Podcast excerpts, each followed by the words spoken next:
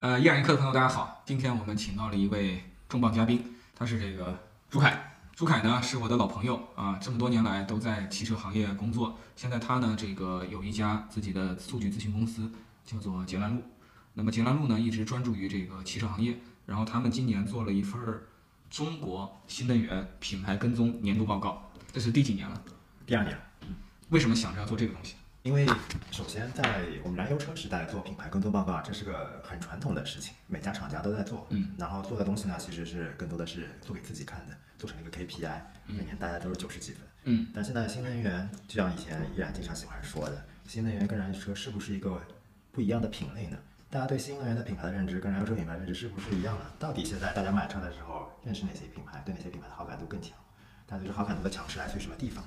以及我们说的新能源品牌的豪华品牌有没有豪华品牌，有没有高端品牌？之后我们既然自己开公司嘛，肯定想做一些不一样的东西，然后想也做给消费者看一下，嗯，看看大家的认知跟我们的这些认知是否是一致的。就像我们以前在学校里搞学习，你可以学习到十二点或者十一点，然后你可以这个牺牲你的这个周末时间，但是不管你怎么搞学习，你都需要有一个好的机制来检验大家学习的到底咋样，对吧？各家车企都声称自己在市场营销上非常认真，在用户运营上关怀备至，在销售政策上，对吧？倾尽全力服务消费者。那么到底消费者最后感受到了什么？消费者是怎么想的？需要有人。来给出这个反馈指标，所以呢，朱凯他们做的这个事情，在我看来更像是一种啊过程指标啊，类似于这个期中考试。那把过程都搞得特别好的企业，往往在最终的高考上会考得好一些。我们今天一起来看一下这考试的结果啊。这调研今年是几月份做的？呃，九月份。样本量有多少？要不你给大家介绍介绍这个调研的一个大概的背景？嗯，呃，今年做了三千多个真实的用户，这个真实用户来自于两个主要的一个家电平台，一个是特来电，一个是家电。然后我们是根据呃这市场上主流的电动车，然后分配了相应的一些呃每配额，然后根据这配额来啊做我们这个调研的一个样本的分配。对，虽然在网上啊，大家每一个人都可以去谈论很多东西，但是你作为一个真正掏真金白银买了车的消费者，你给出的真实的评价，那还是跟在网络上大家去看一些评论区的打嘴仗，这个其实意义会大很多的。要不朱凯，你跟我们聊聊？这个调研，你觉得最宏观、最重要的结论，今年你看到什么？嗯，我们今年是在调研了大概有三十七个品牌。那呃，其实呃，从回忆率的角度上说呢，大家主动能想到的，其实今年第一名变成了比亚迪。这个数字呢，其实在去年它是特斯拉，今年是比亚迪，第二名是特斯拉，第三名是蔚来。其实蔚来的位位置跟特斯拉位置都相比去年来说，都是往后退了一名。哎，我看你这个。呃，知名度到熟悉度再到美誉度的这个转换图，这其实强势的头部品牌，比如说比亚迪、特斯拉，其实比尾部的品牌，差距真的是在很多倍。也就是说，即使这些品牌呢，它推出了一模一样好的产品，但是消费者脑子里能不能想到你，以及想到你以后，他对你到底脑子里有没有一个初始的好感度，这会极大的影响他事后的这个销售表现。那那今天呃，你做的这个调研，因为去年也做嘛，那这两年你去横向比较的时候，你觉得有什么重大的差异吗？嗯，我刚刚有说到，像比亚迪，比亚迪现在几跟它的销量表现是比较吻合的，几乎是冲到了新能源品牌，不管是美誉度也好，还是熟悉度也好，都冲到了 top one 的这个位置。嗯。第二呢，就是极客，在我们第第第一次做调研的时候，知道极客品牌的人不超过半数，但现在呢，知道极客品牌几乎已经有百分之七八十的。所以，如果是 NBA 评奖的话，今年的进步最快球员属于极客。是的，啊，新能源市场用户的推荐度明显是比我们以前做一些传统油车推荐度要高很多。同意。传统油车的时候，这个用用户的净推荐度，嗯，有百分之七十，那已经是很了不起的表现了。但新能源市场上超过百分之八十品牌就还是有不少的。今年第一名极客，一百个极客用户里面有九十三个人是对极客是非呃非常推荐的。我看着他这个报告，第二名是蔚来，八十五点四；第三名是比亚迪，八十五点三；第四名是问界，问界也有八十三的。嗯，然后第五名是特斯拉，是百分之八十。嗯，那么这个今年跟去年比变化比较大的还有谁？其实去年的第一名是理想，理想去年是也是超过百分之九十的推荐率，但今年今年变成了这个七十出头，因为可能我们调研的周期是九月份。呃，然后呢，调研的大多数用户呢是理想 ONE 的车主，然后那时候刚新老切切换，理想 ONE 很多用户很受伤，对，直接理想 ONE 变成一个呃绝版车型了，对，给给老用户带来比较大的冲击，降价退市绝版，是是是，所以对于现在很多新能源品牌，刚包括像问界，包括极客，其实都是都是他们的第一款车型。用用户对它的首批用户呢，相对来说这个爱肯定是非常非常的勇烈的。只要我品牌不做一些过于出格的事情，往往都能带来很高的、极高的这个。人家不爱你，为什么在你新品牌、新车型的时候就不顾一切的要掏钱买你呢？属于特别新的品牌、特别新的产品，它相对来讲，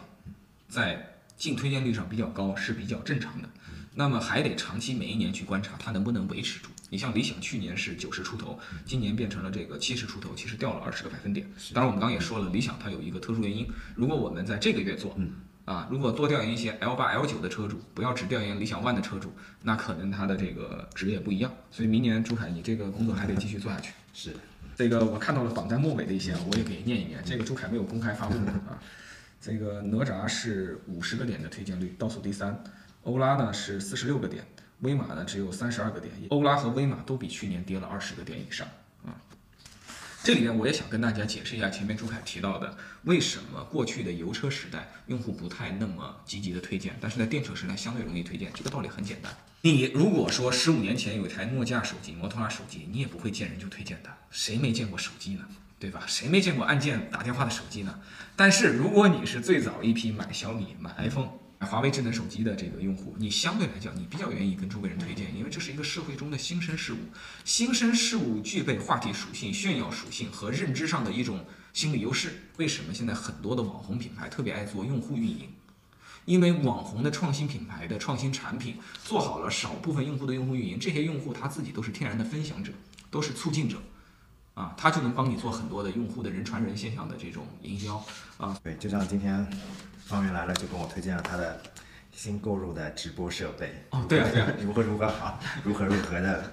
防抖，不管是你的手怎么晃，它的镜头永远是保持这个水平状态，而且这个价钱也不是很贵，已经是第六代产品了。对对，关键的点我都记下来。对对对，你看这个，我我他刚才讲的这个事情是一个典型的创新产品与这个呃不能说种子用户吧，但至少也是热心用户，然后以及用户营销。啊，以及这个扩散以后又形成了二次传播。你看朱凯背的特别好，说明他也是一个潜在的这个购买者。然后他可能也会做二次传播。我们在聊的东西是大疆的 Osmo Mobile Six 啊。我们言归正传，说回来啊，这也是讲这个，呃，买了电车的这些受访的用户，他如果他下一次再买车，我给大家念一下，只有百分之四的人表示自己下一次要买燃油车啊，然后有百分之二十八的人表示有可能是油车，有可能是电车，还有百分之六十八的人坚决表示就得买新能源车。我们做一个简单的算法，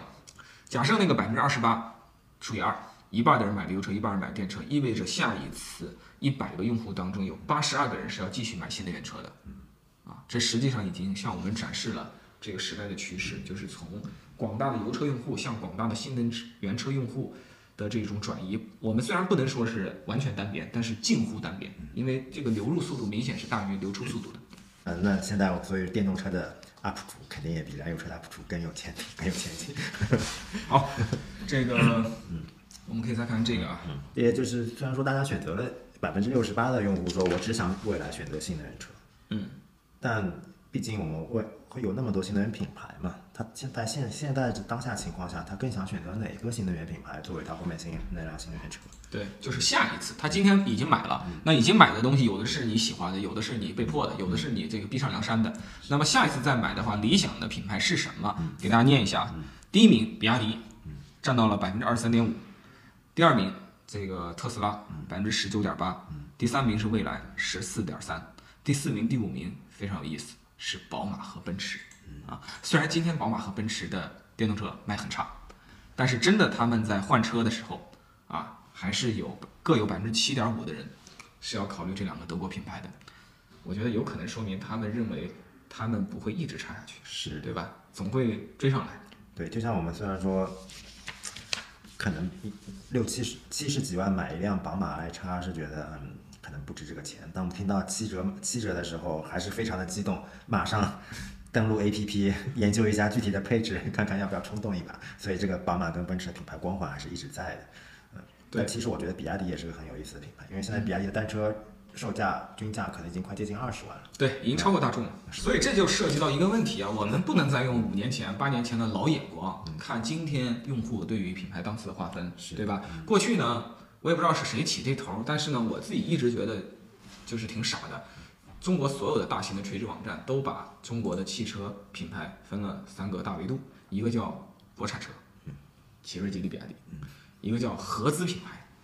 对吧？其实特指中外合资的外国品牌。如果你中外合资搞了个自主品牌，好像他们也不当它是这个合资品牌，啊，那个你比如说这个之前这个观致，其实也是咱们的奇瑞和以色列的量子合资的，但没人把观致当合资品牌。对吧？然后呢，洋品牌还又额外分出了一档叫进口的洋品牌，对吧？就是我们对于国际品牌还分了合资和进口，好像只要是海外制造的，就比中国制造的再高人一档。我认为呢，从刚才那个维度就两个，一个就是中国品牌，就一个就是国际品牌。中国品牌不一定天然的档次比国际品牌低，国际品牌也不一定天然的档次就比我们高。我这次调研的时候，我们就是问了这三千多个车主，让他来对这些品牌呢进行一个归类。我们把品牌分为五类。呃，第一类是豪华品牌，啊，第二类是高档品牌，第三类是中高档品牌，第四类是中档，第五类是经济品牌。豪华品牌来说呢，有宝马、奔驰，宝马、奔驰，嗯，还有一个黑马，嗯，叫高和。然后高档品牌呢，有奥迪，就明就跟我们的宝马、奔驰呢拉开了一个档次，嗯。另外还有我们凯迪拉克跟沃尔沃，也是我们传统意义油车里面的啊高端品牌。高端品牌，对。还有两个，一个是蔚来，蔚来。还有一个呢，就是特斯拉。嗯，这五个品牌呢，组成了个高档品牌的阵营。啊，第三块呢叫中高档品牌。其实中高档品牌在我们油车时代其实是不太存在于这个呃品牌档次的。没错。嗯，就是可能有有些人买它的人觉得，嗯，我心里有一个心理的暗示，这个品牌是可能比下面的高一点。但不买它的人呢？对它的态度跟可能跟下面的一些品牌呢就比较接近了。其实，在油车时代，我一直不太有中高端品牌，但是确实现在这个电车时代，大家品牌的这个格局和认知是非常混沌的，似乎人人都在喊一个高端化的口号，然后车价也都做的比较贵，产品力都堆得比较狠，啊，所以在消费者的心中，客观来讲就形成了这么十几个中高端品牌。其实小鹏能出现在中高端品牌，我还有点小意外。如果这个调研是一两年前做，我并不认为能达到。啊，但可能这一两年它的主卖从过去的啊 G 三这样的车型已经转到了 P 七，甚至是 G 九也贡献了很多，所以呢，它现在的这个形象其实比起两年前有大幅的这个提升。来说说不好的，被认为最经济的这一档，我看到了威马，还有欧拉，还有哪吒，还有五菱，嗯啊，还有几何。其实五菱出现在这里好理解啊，因为五菱本身就是做便宜车的。然后几何嘛，反正在吉利集团的这么多品牌当中呢，它本身也是定位相对比较低的新能源品牌。啊，这个欧拉呢就比较尴尬了。是对，最开始做的是一些便宜的小车，但现在在努力的高端化，整了一堆有复古、有情怀、有想法、有价格的这个贵的车。啊，但是呢，用户心中呢，它就是一个非常经济的品牌。其实我觉得作为经济品牌，并不是一件丢脸的事情。嗯。